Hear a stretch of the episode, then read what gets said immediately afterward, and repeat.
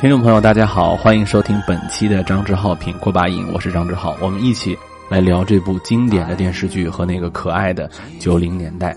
第二集呢，在剧集当中很重要，因为它开启了整部电视剧讨论主体问题的一个背景和影子，也让很多的人物开始更加深入的展现出他们内心的一些欲望。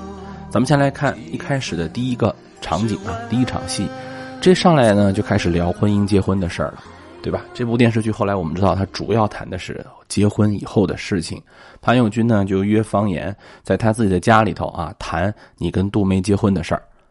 在这场戏当中呢，我们先说一下他们的这身衣服啊。在后来的很多场戏当中，方言都穿了这一身或者这一种叫做棒球领的。我的母亲当时管它叫和尚领，啊，就是这个或者叫僧道领的棒球衫夹克啊，棒球领夹克。这种夹克和今天的这种棒球领夹克已经不太一样了，它已经是做了流行改装版的一个状态。在九十年代的时候呢，很多西方的刚刚流行的些服装的品味和设计理念。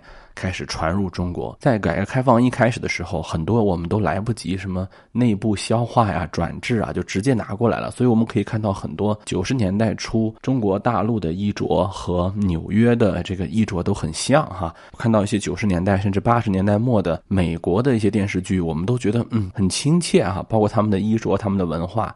因为那个时候刚刚对外开放的时候啊，呃，我们可能在最直观的感受度上啊，或者开放的这个维度上，可能要比今天啊，可能要更快一些啊，甚至面会更广一些。你比如说《老友记》啊，啊，《成长的烦恼》啊，那个时候其实感觉离我们很远的社会，但看他们的穿着，看他们的语言表达。我们那个时代倒是挺容易接受的啊，反倒今天说你是一个呃经常看美剧英剧的人，你和从来不看英剧美剧只看今天的国产电视剧的人，好像在聊天的时候就很困难。我不知道大家有没有这样的感觉，对吧？就是因为那个时候我们的对外开放的程度其实比我们想象的要高。这种衣着呢，是在十九世纪末的时候啊，美国的一些大学开始就在他们的啊运动会入场式的时候啊，给他们的运动员穿的啊。这个什么特点呢？就是在领子这个地方做软化处理，这是最主要的特点。因为我们知道，你别管是咱们中国的传统的那种啊中式服装。还是后来我们在民国时期改良，学习日本、学习西方的这些服装，还是纯正的西方的它那个礼服，或者说后面的改良西装，领子都是体现这身衣服很重要的地方。哎，就算我做的再舒适、再简单，我已经去掉了很多的繁文缛节，但是领子还总是硬的，还总是要挺的，对吧？还是总是要讲究细节的，领领口啊、袖口啊，都要体现你一个人的。风格啊，体现你一个人的严谨程度。哎，但是呢，在当时就有一个运动风，或者叫反传统的样子。哎，就是我要专门把领子和袖子这两个地方做成软的啊，做成用软的面料，用舒适的面料来做这件事情，所以就出现了今天我们。呃，很多棒球衫、棒球夹克的那种设计，而且那个时代的人，大家看到了，他棒球衫里面是穿衬衫的，甚至是要打领带的啊，这种穿着风格非常的九十年代。我父亲当时就是这种穿着风格，我们家有好多这样的衣服。这段聊天呢，也非常的有可以深挖的地方。首先呢，潘友军就说了，说，哎，听说你要和杜梅结婚了，方言就问谁告诉你的呀？他说是贾玲告诉我的。哎，方言呢就赶紧说，哎，什么意思呀？对吧？什么情况啊？按道理说，贾玲是杜梅的朋友，都算不上咱俩的朋友。你是怎么跟贾玲搭个上的啊？你俩应该没有交集啊。这对 CP 我磕不下去啊，是吧？这个当然呢，潘永军就说了，哎，我们俩没什么可能。其实后来我想啊，就他俩到底有没有可能？我曾经做过一个脑洞，贾玲如果嫁给潘友军以后会怎么样？让我想一下，我觉得其实可能不是像潘友军所说的那样，就说是贾玲啊不喜欢一个陈世美什么的啊。当然，她也不是陈世美了。关键是可能在当时的条件下啊，那个潘友军还没有做到对贾玲足够的吸引吧。潘友军和方言的这一次聊天当中呢，突露出了一个重要的信息。这个信息对于后来理解杜梅方言的关系呢，有很重要的参考地方啊。这也是今天很多电视剧要跟那个时代的一些有文学底子的电视剧比的地方。就是有些话你没有必要说那么透，不要把我们今天的观众看那么傻。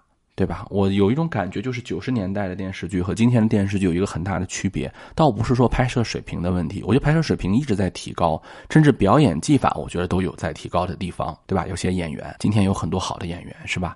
但是很重要的一个，就是在创作者的角度来讲，他可能把电视剧的受众。想的太傻了啊，或者说你没有一点隐晦，比如说把两个人的性格特征啊什么的都要那么符号化的表现出来。但当时呢是通过第三方，潘永军呢就说：“方言，你敢说爱情两个字吗？你在乎过什么呀？”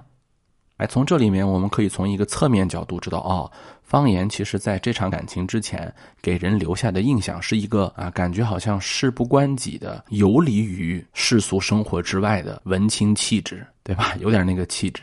潘友军呢就断定说，你这个结婚啊是一种冲动。这个时候，方言就说出了一个在这次谈话当中很重要的一个信息，也是后来很多人解读了很多遍的一个信息，就是方言的梦。方言描述了一下他的梦，他说他梦到呢，他的办公室的主任啊，就是他的领导。当然后来我们知道，他这个领导是方言很不喜欢，而且经常去压迫他，他又一直不能反抗的这么一个领导啊，和杜梅躺在了一张床上，然后说杜梅还像没事人的样子一样，他还很生气。很多人把他解释为这可能是一种就是两性方面的一种嫉妒。或者说他觉得哦，和我最厌恶的人躺在了一起。但是请注意啊，这个梦也有一种另外的解释。如果说你这么直接的去解释它呢，从梦的表意上来解释它也可以。如果我们换一种方式，呃，方言也说了，他们俩只是躺在一张床上，并没有说具体的事情。那那还用说吗？哎，那不一样。有的时候解梦就是要说细节。杜梅和她的主任两个从来没有见过的人躺在了一张床上，这个很有可能除了有人解读为哦这是一种嫉妒，或者说一种恐怕失去杜梅的一个感觉以外，也有一种解读是因为哦在方言那个地方，其实在这段恋爱过程当中，杜梅和她的主任这两个人的形象在方言眼中是一种形象，只不过当时方言没有意识到。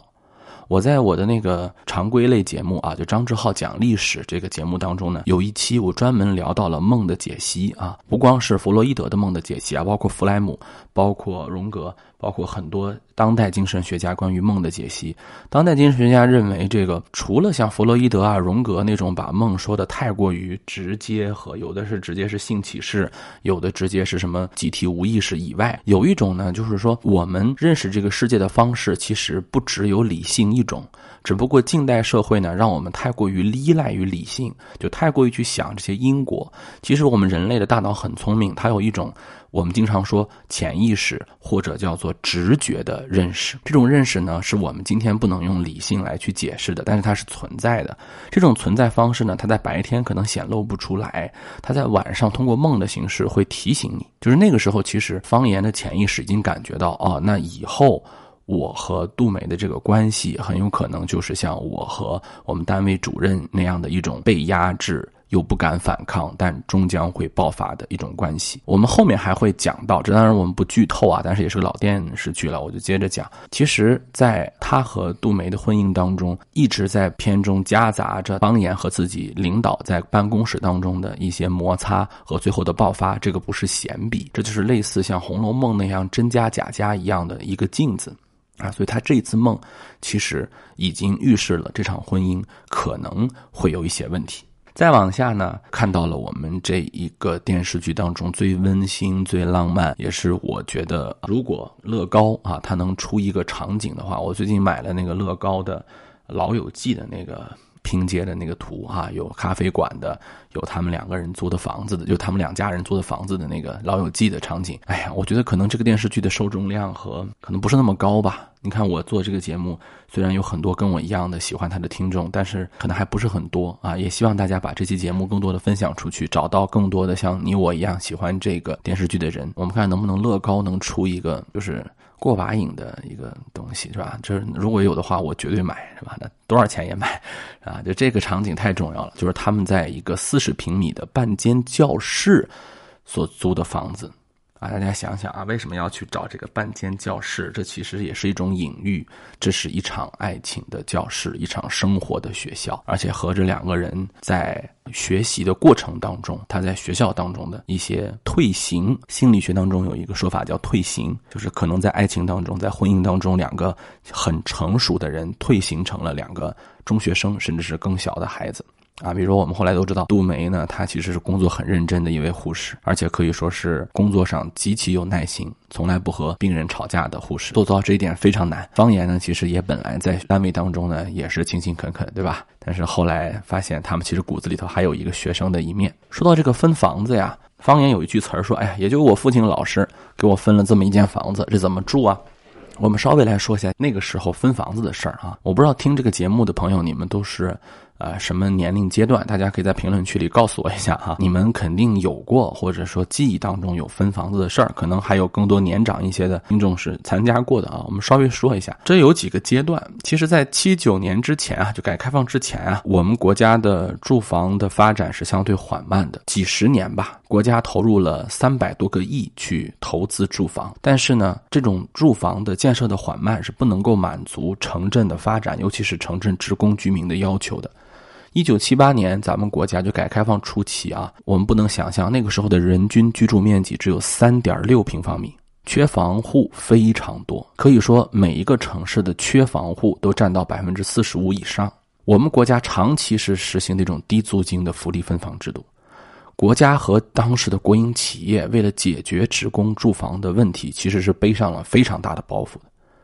从一九七八年开始，国家和企业一方面开始增加住房的投资，加快住房建设的步伐。大家可能有所印象，在八十年代、九十年代初，各大工矿甚至学校的那个领导，尤其是一把手，主要的任务就是给职工盖房子。主要的他们的工作就不是说干他们本职工作，主要就是分房。一九七八年九月呢，邓小平有一次重要的谈话。他的主要思路就是说，解决住房问题啊，你不能老想着一个法子，得路子宽一些。比如说，你得允许私人建房啊，或者叫私建公住、分期付款等等等等。那个时候就提出来了，在长期的规划当中，必须要把建筑啊，就建筑业放在一个国家的重要位置。那是在七九年就提出来的。从八零年四月份，住房改革就开始迈向商业化的道路了。一九八二年，咱们国家其实是三三制的补贴。啊，就政府、企业和个人三方，每一方承担三分之一。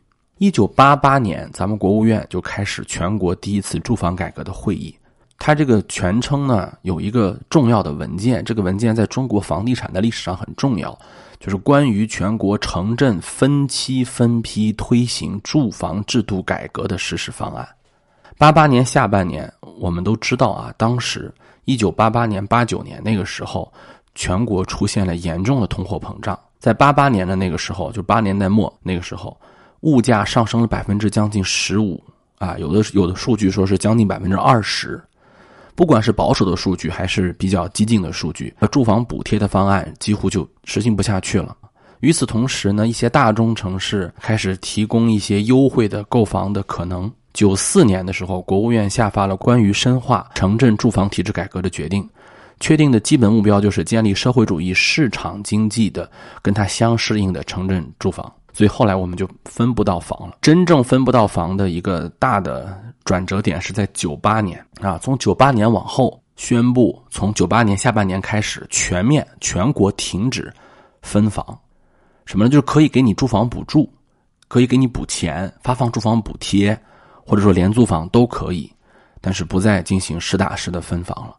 所以说，我们分房这件事情，从八年之后就几乎看不到了。所以在这个电视剧当中，不管是那种有电梯的单元房，还是像方言这种的啊，有教室改的房子啊，它还都是分房的。我记得我们家第一个买的房子的时候，才四五万块钱单元的房子，当时也是单位去建设，然后呢给你名额去买，然后国家担一部分。啊，企业担一部分，我们家自己掏一部分，啊，大概是这个样子。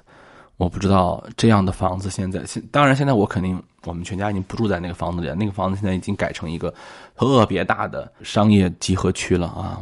当然，小两口嘛，新婚燕尔，其实住哪儿并不重要。电视剧当中很甜蜜的一刻也出现了啊。这部电视剧当中虽然有很多吵架的地方，但是我相信很多朋友对那些甜蜜的时刻呢都是记忆犹新的。比如说，杜梅说：“只要你爱我，有张床就行了。”然后说明天登记行吗？哎，就是求婚嘛。他说：“你得说你爱我。”他说：“行，我爱你。”两个人呢就有了第一次接吻啊！这我觉得拍的还是很写实的啊。当时的这个拍摄手法还是跟今天相比，也不用什么借位，就直接吻了。哎，两个人就去登记了啊。登记那一刻，杜梅穿了一件当时也是非常流行的，就是红色的那个帽衫的衣服。这个衣服在当时也是非常流行。那，那个时代的女性啊，她都实行烫头，啊，把头发烫得越蓬松越美啊，是那种美国九十年代的那种审美啊，八十年代末九十年代初那种审美。所以你会发现，那个时候的人看起来好像就比今天要成熟许多啊！大家有没有注意到啊？潜移默化的，最近有一些主流的审美，当然咱们不是说它不好啊，但是我就用这个说法来表述方便吧。主流审美呢，是要把女性往少女的方向去打扮，就是比如说你三四十了，甚至是更大了，她要往那个特别。十六七的方向去打扮啊，二十多岁了你要往年轻打扮。这个人嘛，喜欢这个光阴倒流啊，喜欢容颜永驻，这个肯定是没有问题的。那谁也不能往老了打扮，对吧？但是你去看那个九十年代的女性，她还是要给自己身上加上很多力量的。比如从服装的整整体审美构建以及这个夸张程度、颜色用用色来说，八十年代的审美我更喜欢，或者九十年代、八十年代的审美我更喜欢。它是一种外放的，心里面极其自信的一个表现，就是我愿意驾驭那种更多的颜色，驾驭那种更广阔的设计结构、形状结构。比如说我们上一期节目说的那种倒三角式的衣着、高垫肩式的衣着啊，这种红色帽衫的衣服啊，当时也是非常流行。这个时候，方言呢就说了这么一句话：“哎，从此咱们就不算通奸了吧？”对于婚姻，两个人的想法在第一次聊天当中就出现了一些区别。这个时候呢，我们就看到了杜梅跟方言第一次婚后的拌嘴。很多朋友说：“那这个杜梅太矫情了啊！”说人家什么也没说啊，人家就开个玩笑啊，你有没有必要啊？对吧？两个人开始吵架。当然，最后的结果我们可以看到是杜梅的一个妥协，或者说她的道歉。我在这一段对话当中看出了两点。这两点呢，我们可以讨论，可以分析啊。如果你是这个方言的这个铁粉啊，你听不得我说，那你这儿可以关了啊。如果说我们愿意探讨，呢我们可以探讨，是吧？我能感觉出来，这个时候方言确实是没有任何的责任意识，他从潜意识当中和他不经意的语言当中体现出来了啊。你别看他当时啊，看起来好像是。呃，是一个成熟男性的样子，但其实杜梅的发火并不是没有道理。女人都是很敏感的，她感受到了方言，觉得这个事情很无趣。杜梅觉得我们这次结婚可以让我们俩的关系升级，或者说杜梅觉得结婚是我们俩爱情真正的一个开始，或说的严谨一点，就是更高阶段爱情的开始。她也有这种结婚之后会不会对我丧失新鲜感，会不会觉得没有劲等等的恐惧。啊，杜梅的很多不安全感和脾气不是无来由的，是方言带给她的。啊，有人说杜梅这个人就是性格有问题啊，她怎么那么回事？不是这个样子的。双方呢，他都是一个互相影响的结果，一定是在这个阶段，方言没有给他足够的安全感和信任，这个东西是装不来的。不是说咱们只要从道理上明白就可以的啊。其实杜梅非常敏感，她感受到了。方言已经开始对婚姻这件事情的新鲜感开始在结婚那一刻就有丧失了。其实这个东西倒也不是说坏事啊，说结婚那一刻方言就想出轨了，那倒不至于，啊，但是起码我们能感觉出来，方言觉得啊，结婚嘛就这样，啊，结婚嘛感情也就是那么回事儿。这句话绝对不是闲笔，在这样的只有八集的电视剧当中，每句台词都不是闲笔啊。你说谁不这么说呀？啊，这有什么意义啊？可分析的吗？如果你要这样讲的话，咱们这个节目你就甭听了啊！咱们这个节目就是以文本细读的方式啊来研究这个电视剧。如果我们抛开王朔先生的小说，我们只说这部电视剧的剧本和他展现出来的文本内容的话，这儿就已经体现出了两个人关系的不平等。本来是你方言说错了话，有什么说什么，就是你刚刚结完婚，怎么能说这样的话呢？他不幽默，他不好笑。什么叫做从此就不算通奸了吧？什么叫做什么这个结婚就那样啊？这样的体现幽默是一个自我的消解和方言自己内心深处的一个表现当然，我不是说这样就从道德上有什么坏事但是我们要明白，不是杜梅无缘的发脾气，不是说小心眼儿。你怎么能两个人刚结完婚就说人家很烦人呢？真烦啊！怎么那么回事但是请注意，这个时候两个人的最后的结尾可以看到。这完全是一场婚后 PUA，就是最后你说错话了，还得让人家别人去给你道歉。这场呢，我看的我还是觉得，如果我代入主人公的话，我还是挺呃心疼杜梅的。婚礼后回家呢，这场戏呢，这也是这部电视剧非常厉害的地方。你能想到吗？这部电视剧当中有婚礼戏，但它竟然不是男女主的婚礼戏，是女二的婚礼戏。男女主人公的婚礼竟然给省略了。我们多么想看，是吧？我们想看在婚礼上两个人是如何在外人面前表现的，但是我们看不到，啊，婚礼没有了，给人无限遐想，真的是，我觉得这个拍的非常好。我想杜梅也好，方言也好，她在外人面前一定是一个金童玉女的形象，你一定是一个表现的非常温柔贤淑、这面风度翩翩的形象。婚礼后回家，两个人最真实的一面展现出来了。很多片子呢，他只拍婚礼，他不拍婚礼后两个人回去以后的单独的说话，这个高下就立判。其实真正体现两个人内心世界的，不是在外人面前怎么表现，你在外人面前秀恩爱也好，你在外人面前怎么样也好，这也跟很多的朋友们聊啊。千万不要拿自己的另一半跟看到的啊！你看人家俩，只要是能看到的，就不是他俩真实的。我不是说所有的人都是一张扑克脸，所有的人在人前人后都有巨大反差，而是说你要明白，人家在人前展现的东西和人家本身的东西是肯定有区别的。不要拿自己看到的真相和人家给你表演出来的戏做对比，哎，这就很不聪明了。回去之后，两个人卸下一天的疲惫。大家可以看到，那个时候新郎新娘啊，也没有什么太多的装饰，穿身新衣服，做做头发，呃，胸前别个花儿，新娘戴个花儿，婚事新办啊，就是这样。其实当时很多的婚礼也就是这样的。方言就是说，哎，你怎么没有朋友来啊？啊，我没有看到你的宾客来啊，都是我的朋友啊。杜梅就说了，说了一句很恐怖的话。这句话你别说方言了，我听着，我在电视机前，我作为一个观众，我听着我都害怕。大家想想这句话是什么？他说：“我没朋友，从今以后我就只有你一个朋友了。”就这句话 一点都不温馨，它是很恐怖的一个问题。后来呢，我们就看到两个人在闺房当中有一系列的这个聊天比如说杜梅向方言去询问我是不是你从小就想娶的那个人，换句话说，我是不是符合你心中妻子的完美形象？两个人还谈到了死去的实境，在婚床上去谈死去的，因为对婚姻丧失信心的朋友，这个事情如果是《红楼梦》的话，就属于一语成谶了。当然呢，我们可以看到，就是聪明的方言对这些的一系列问题都是很圆滑的圆过去了。但是最后呢，还是杜梅掐了方言一下，是吧？这一场戏呢写的非常的生动啊，就是用肉体上的一次这样的一个一个行为啊。最后方言呢说：“你先睡吧，我抽根烟。”这里面呢，我谈一下啊，爱情关系当中啊，有一种神奇的现象，就是两个人在一起之后啊，双方的行为可能都会发生改变。杜梅在生活当中一定是一个很独立的女孩，大家想想她那个身世，她展现出来的也是那个样子，她肯定不愿意麻烦别人，如何如何。但是恋爱后，她完全可以变成一个很黏自己男朋友，或者说很依赖对方的一个形象。平时看起来特别冷静、特别能沉得出气的人，也经常会表现出歇斯底里的状态。每一个人对待自己的伴侣，他都是有自己一套独特的情感模式的啊，都有自己和对方相处的一些风格的。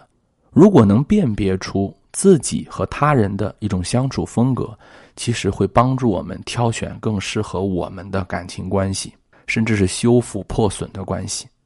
社会心理学当中有一个名词叫依附风格理论。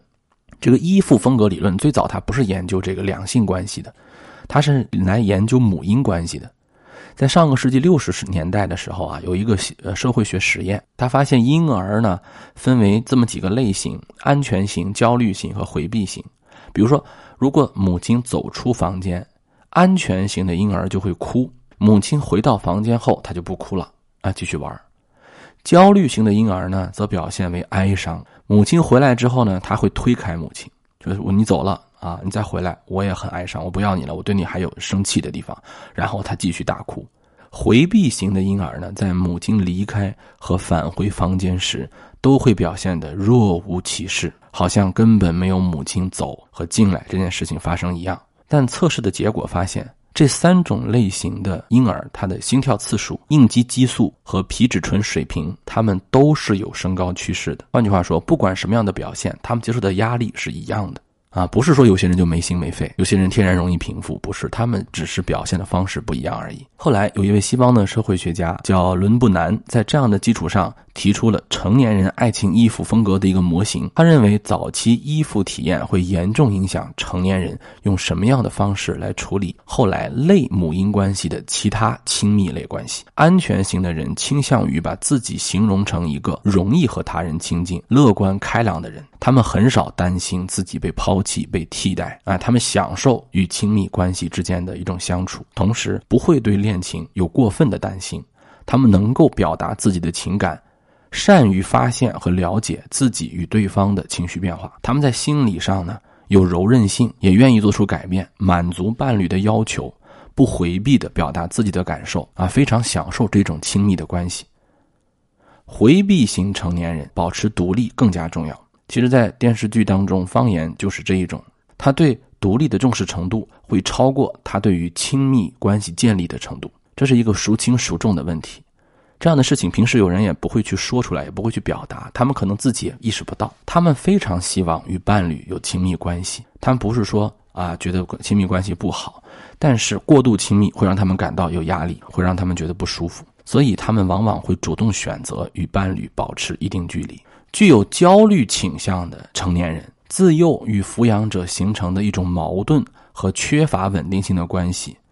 可能他们没有得到足够的童年时候的照顾，这种类型的人成年之后，既渴望跟他人建立亲密关系，又担心如果一旦建立了，对方不回应我怎么办？哎，他们形容自己最重要的关系为完全占有，希望有回应，情绪的起伏和强烈都比较明显。除非伴侣明确表示他们有恋爱关系，否则他们就会一再的去确认。比如说，很多人要求自己的伴侣一定要一天说三遍“我爱你”，如果不说，他就会觉得我们俩其实已经解除了这个伴侣关系。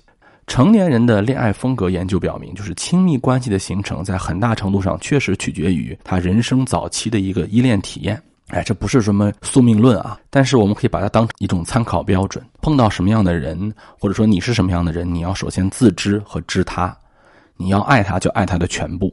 你既然选择了他，你不能不了解他。你要从一个完整的角度去看待自己或者是伴侣。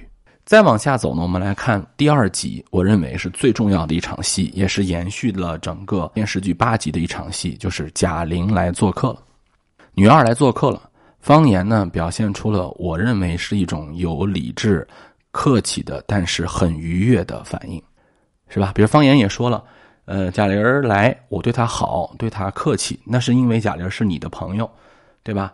你的朋友来了，我招待他，你没有必要生气，这从道理上完全说得通。而且我认为方言说的也是对的。杜梅这个生气呢，确实也是从理性上来讲没必要。但是我们以上帝视角来看的话，我们能感觉得出来，他也拍出来了这样的一个体验：方言和贾玲之间的关系是更加融洽的，因为贾玲跟他只是朋友关系，他的距离没有像杜梅那么近。面对这样的关系。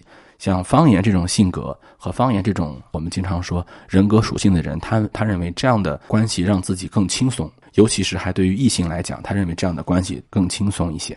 所以呢，这种在表现出热情同时的愉悦啊，让杜梅就很敏感的捕捉到了。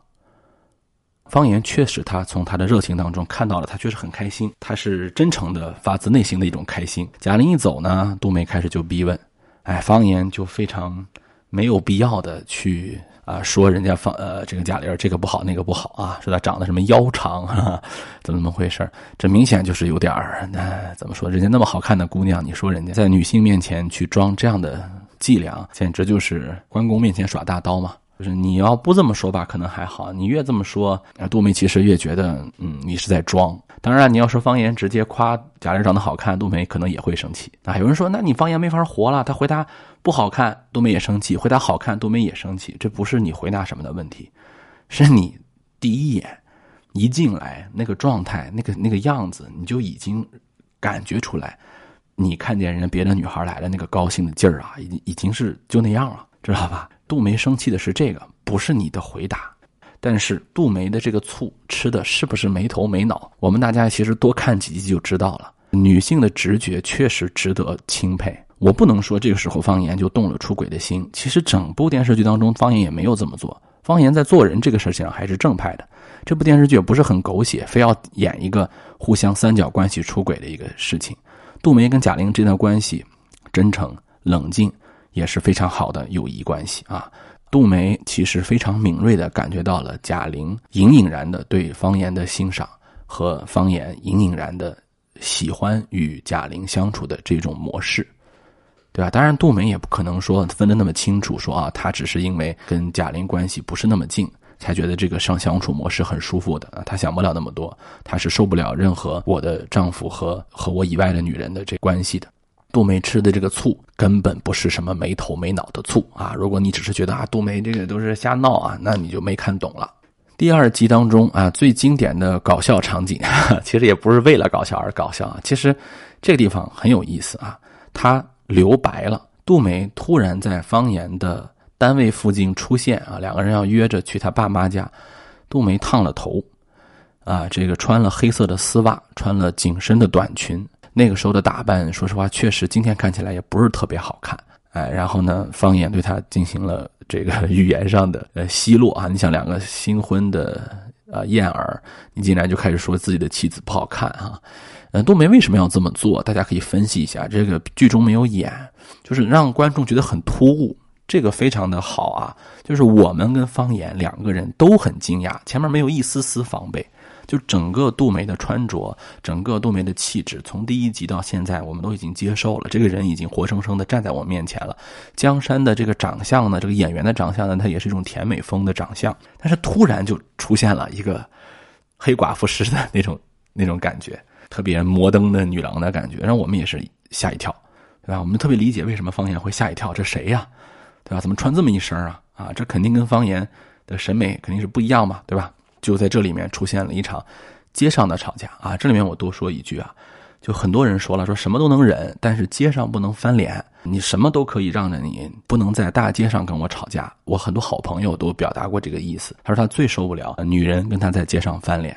我们来想这个事情背后的是什么样的一个心态？你为什么什么都能忍，但是就是不能忍女人在街上跟你翻脸？你在乎的是什么？你把这个事情想清楚了，咱们就能聊了。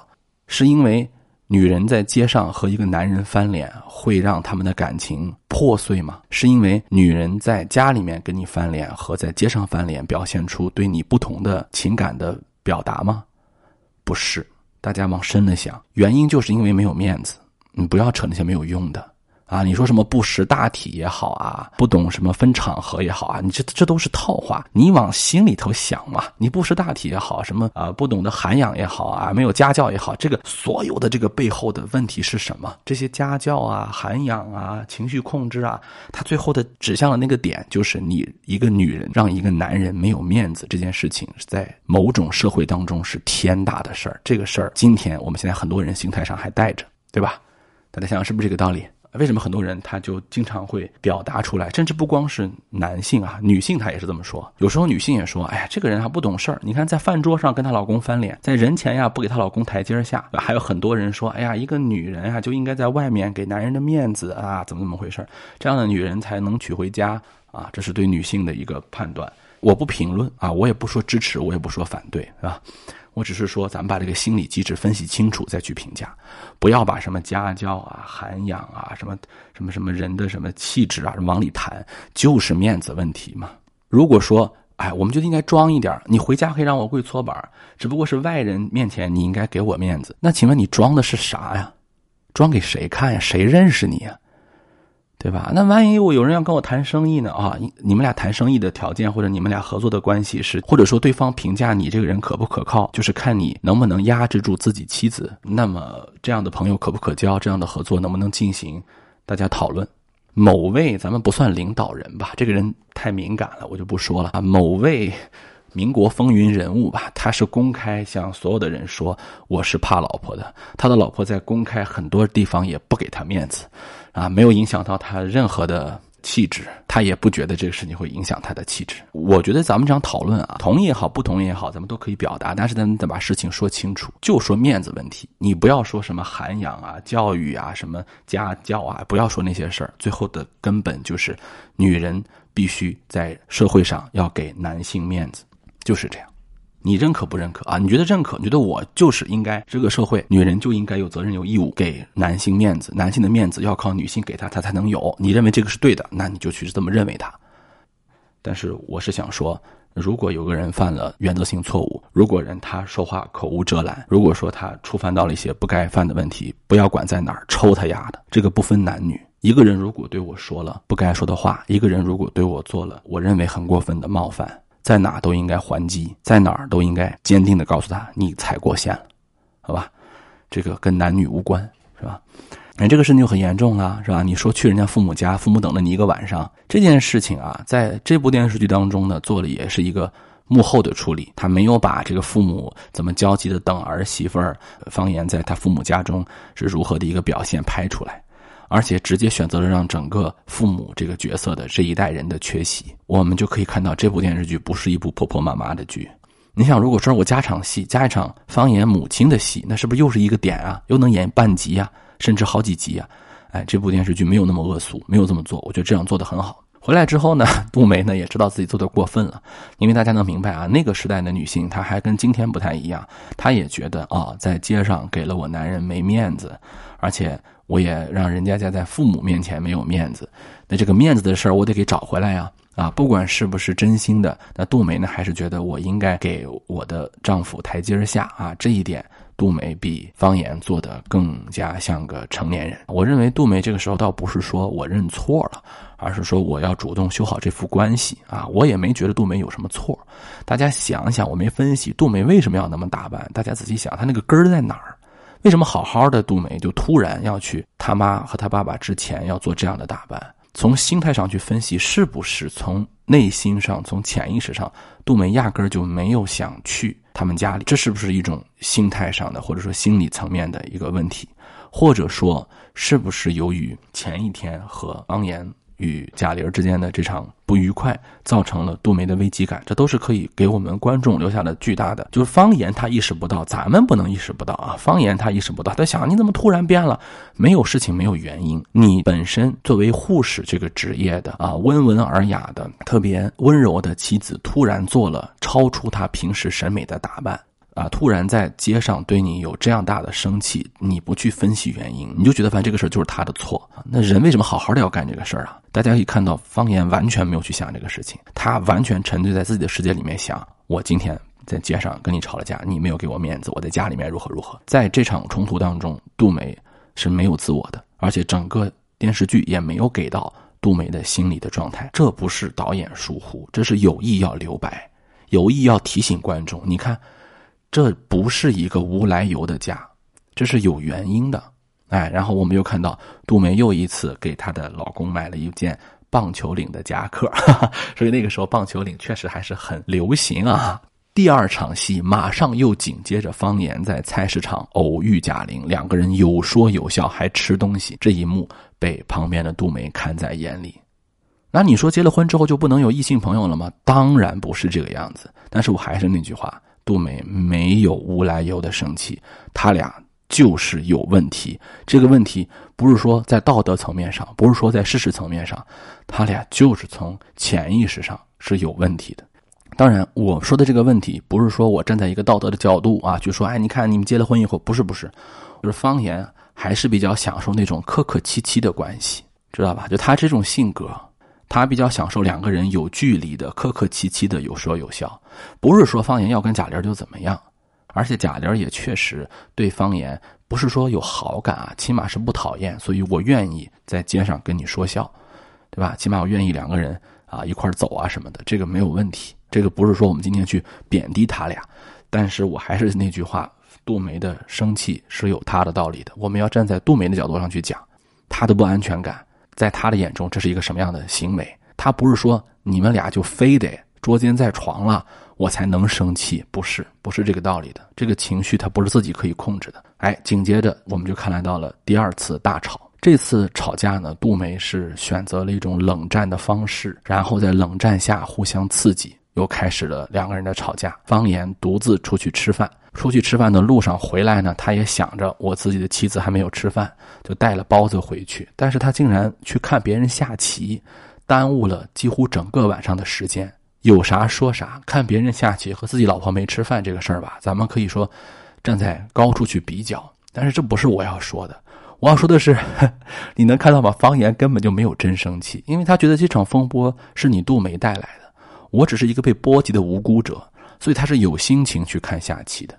你明白吗？这个地方展现的不是方言的坏，是两个人的不同频道。你说真的，如果你遇上什么事儿了，你有心思看别人下棋吗？你应该没有心思吧？他就去看了。只有那种特别悠闲的人，他才能去。他又不是自己去下棋，他是看别人下棋啊。他心里面真的是没事儿啊。哎，当然了，耽误了时间，回来之后包子都凉了，杜梅肯定更生气了呀。哎，他就用最尖锐的语言去攻击了对方啊。刚才我们分析过，这种攻击是情感气质和人格气质上的，这个不是用对错来评判。两个人就。产生了第一次隔夜仇，我说两口子没有隔夜仇，这隔夜仇就出现了。杜梅呢就离家出走了，方言呢就去找他，感到身心俱疲，就睡过去了。电视剧当中呢有一幕啊，就是那个门房的大爷啊说：“小伙子啊，你人家爸妈不在这儿，你就欺负人家。”方言说：“是他欺负我。”大家看到了吧？就方言从内心上，王志文演戏演的就是好啊。他把一个人根本就不知道发生了什么，方言觉得自己很无辜啊。对吧？我干嘛了？其实大家想想到此为止，方言有没有做错事？如果说他有，其实是冤枉了方言。方言在菜市场遇到贾玲，两个人没有逾矩的动作啊，也是偶遇，不是说两个人出去幽会去了没有。但是你要说没错呢，我们也分析过了，他的这个打引号的错可能出现在哪儿？比如说，你作为丈夫，你还是没有积极的去转化自己的身份。你在亲密关系当中没有扮演好自己的角色，作为一个丈夫，你没有在建立亲密关系这件事情上去努力。杜梅希望的比谈恋爱的时候更近的夫妻亲密关系，你没有给到，对吧？你还让他看到了你跟别人更加愉快的说法。杜梅呢是希望你跟我一块儿的这种生活方式，咱俩这种亲密无间的方式能够令你快乐。而方言呢，觉得这个方式现在我没有准备改变，我还是去喜欢和跟我有距离的人产生的一种愉悦感的快乐。这个不是谁错不错的问题，它是有差距的问题。第二，在你的妻子生气的时候，你没有产生共情，即便你的妻子对你那样的大骂、那样的生气，杜梅是想把自己的生气传达给你，让你起码能感知到我的情绪，不是说你得跟我一块儿生气。但如果说我在这儿生气，你去看别人下棋了，你那么悠闲，这个是不是你的打引号的错呢？对吧？或者说我们这个错不是错误的错，是两个人错位的错呢？方言是完全没有意识到这一点的啊，他觉得自己是一个很冤的人。后来我们知道啊，这场风波呢，在呃贾玲告诉他他有一个姨妈的这个情况下，方言呢还是找到了他，方言上门也接走了杜梅。啊，贾玲呢还站在杜梅闺蜜的角度呢来骂方言，这个方言呢还不依不饶，杜梅呢还怕方言烦她，啊，问他爱不爱自己了。贾玲给的那个饼子呀，咱也甭吃了啊，我给你做好的吧，如何如何？我觉得这完全又一次被 PUA 了，真的是这样啊。最后跟大家分享一本书啊，这本书呢叫《永远幸福的科学》啊，这本书的名字听起来挺可怕的哈，永远幸福啊。这本书的作者呢，他的心理学博士学位呢是在美国明尼苏达大学获得的。呃，这个明尼苏达大学呢，可以说是孕育了一批把爱情、把恋爱当成科学来研究的人，啊，可以说这个明尼苏达大学成了今天恋爱科学的研究基地了啊，汇集了全球一大批顶尖的科研人员。注意，他可不是说没事干闲的，他是科研人员。他们的研究成果可不是发表在一些感情的栏目当中、爱情杂志里，他都是上学术期刊的，严肃顶级的学术期刊的。我跟大家其中分享一个点啊，就是一个人的特质是预测未来的一个利器。当你抱怨你的另一半、你的恋人有这样那样的毛病的时候，有人就劝你：“哎呀，你别看他现在这样，结婚以后就好了，或者说，哎，等你们有了小孩就好了，他身上的毛病就改了。”我告诉你啊，这个事情是不可能的啊！千万不要相信这样的话，尤其对于今天，如果你听节目的话，你还没有结婚的话，呃，什么叫心理特质？特质是指人身上固有的一个固有独有的品性，每个人的特质就是不太一样，它具有稳定性，非常难改变，可能会跟一个人一辈子，它没有对错。研究人员发现啊，如果你的恋人在恋爱时就经常让你崩溃，那么这些特质。会在整个人生过程当中，在几十年里头一以贯之。为什么说婚前一定要真诚的去谈恋爱，一定要瞪大眼睛？道理就在这儿，不是说每个人的特质有好有坏，而是有没有适合的，啊，一定要找跟你适合特质的人。如果你早就发现有很多东西是你无法忍受的，你就不要希望人家能够迅速的改掉，也不要希望你能通过婚姻或者说孩子能让他把这个东西改掉。就好比啊，你在买不买雨伞这件事情上所做的决定，会让你在每一次下雨的时候都为这次选择而感到庆幸，或者直呼当时我真该买。当然了，有些人啊，可能不是那么容易能够看出对方的特质的。热恋中的人往往呢缺少判断力，被爱冲昏头脑，觉得对方什么都好。哎，我们卖个关子啊，我们后几期来教大家几种啊，能够多考察一段时间就能够看得出来的比较充分的特质，啊，然后我再告诉大家哪些特质和哪些特质是比较能够大概率产生幸福的亲密关系的。好，第二集节目的分析啊，我们就聊到这里。第三集节目呢更加精彩。第三集节目呢，可以说是整部电视剧当中的一集高潮，也是第一个高潮。方言和杜梅的感情生活会发生一次重要的转折，而展现出来的问题也从爱情问题啊上升到价值观问题，上升到人生选择问题。像潘友军、贾玲这样的人物呢，也会给电视剧的九十年代注脚啊做得更加贴心。很多九十年代的历史啊，都会在第二集和第三集当中体现出一种很有意思的，在其他电视剧当中体现不出来的细节。好，下一集我们再见。